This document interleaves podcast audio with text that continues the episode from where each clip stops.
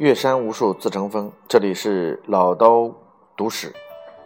呃，之前呢，我们关于呃杀人篇呢，我们谈到了一个关于中国历史当中的张献忠啊，作为农所谓的农民起起义者，然后屠杀了整个中国两千多万的这个人啊，对于四川的大西国的整个屠杀，几乎让整个四川全部灭种啊。这个呢是我们上期所谈到的，那这一期呢谈到了另外一个杀人者。这个杀人者呢，其实历史上对他的这个呃认可其实还蛮高的啊，尤其是中国历史当中，这个人人物叫做成吉思汗。成吉思汗呢，作为这个蒙古帝国的可汗，然后呢，铁木真实际上从一个这个呃被推举成为大汗开始。那么，他实际上建立了整个中国，应该说是世界历史上第一个蒙古的军事奴隶制国家，叫蒙古汗国。他这个这个铁木真的这个杀伐，实际上在中国史上面，包括世界历史当中，都有各种不同的版本。因为，呃，成吉思汗呢，他除了这个自己的这个杀戮之外呢，他还要带来了他的呃所有的四个儿子。然后他的第一次西征啊，然后他后来死在了这个这个这个第二次西征的路上，就是攻打西夏的路数被流矢所所伤。然后呢，一直到第三次、第四次西征以及元朝时期，然后对整个中国南方的这个统治，男人的统治。然后呢，据说他整个铁木真家族，就是所谓的叫神圣家族啊，神圣家族直接啊，对于目前的包括中国的这个所有的版图，然后俄罗斯版图，然后这个阿富汗这个。呃，这个阿富汗地区，然后这个中亚地区，然后以及欧洲地区啊，仍大规模的杀伐呢，然后号称是杀伐了，在成在成吉思汗在位时期杀伐了一亿人，然后呢，在这个他子孙的这个时代当中呢，是据说又杀了这个一亿多人，所以号称这个有两亿人的规模，都死在这个神圣家族的这个手下。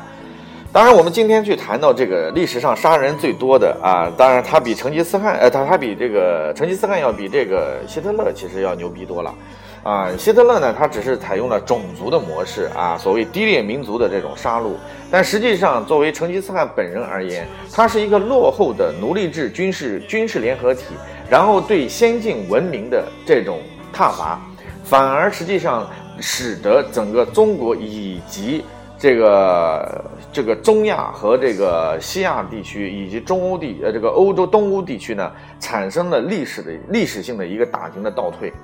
所以这个从世界历史的发展角度上来看，你会发现落后的民族和制度对于先进的民族和制度的这种呃这种残杀和和猎杀呢，然后其实是推动了历史的一个倒退。呃，中国历史对铁木真的这种这种评价是非常高的，说他一直这个这个这个推进到多瑙河这个流域，对于整个世界版图成为中国曾经扩张的最大的一个见证。那我个人其实持有不同的观点，这不同观点在于哪？第一个，铁木真的整个制度是一个落后的奴隶制军事制度的联合体，然后对于先进制度的一个杀戮，并且是摧毁，从而产生了倒退。这是一个非常可怕的一个历史性的一个倒退，因此他对于整个这个评价，我个人认为并不客观。呃，你比如说像后来忽必烈他们的元朝的统治者，在这个呃上京，然后这个住在皇宫里面，他在皇宫里面他也要弄一个这个所谓的这个这个叫什么呢？就是蒙古包啊，在那儿，这其实就是一个落后民族对先进民族的一个绝对的耻辱。所以这是我认为的第一个不同的观点。第二个。铁木真绝对是一个杀人的魔王，攻城掠地不仅仅是你的成绩的标炳，更重要的问题是你连妇孺一起通杀，它就代表一种野蛮了，啊，你比如说像铁木真，他当时对于西夏和这个西夏国和花剌子模国的这种呃大规模的这种征伐，实际上就规定，啊，我通知你，你赶紧这个投降，你不投降的话，那么就是大烧三日，就是杀光、烧光、抢光、歼光啊，这个基本上。他是所到之处是寸草不留，寸草不生，所以他的杀戮实际上是对人类文化当中的一个巨大的耻辱。尤其是他对于这个整个的呃所建立起来的这个这个文明和人的这种尊严的基本把握，他实际上已经失去了作为一个历史上最伟大的统治者的这个称号所具有的价值。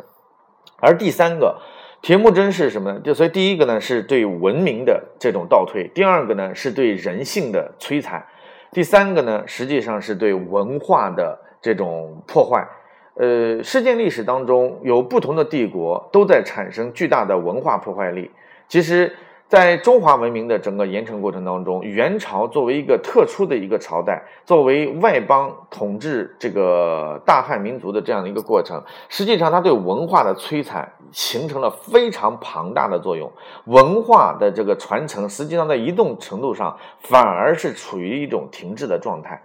所以呢，我个人认为历史当中对于这个他的评价是有很大问题的。所以，我我在自己的管理这管理的课程当中，经常会谈到这个关于呃成吉思汗的问题，因为在这个问题当中，就实际上是告诫大多数的一些高层的管理人员和创业者，你的所有的开创性的行为，必须要建立在以制度化。和约束化保存文明和体制的基础之上产生的所有的一些拓展和创新性行为，而不是单一的去做这样的一个以杀戮为唯一目的、拓展疆土为唯一目的，但是并不去占有疆土并且去发展疆土的这样的一种粗暴式行为，这是落后对落后文明对这个成熟成熟文明的一种巨大的讽刺。这里是老道都市，欢迎大家来关注我的微信郭伟六八八五，我们可以做共同的探讨，谢谢。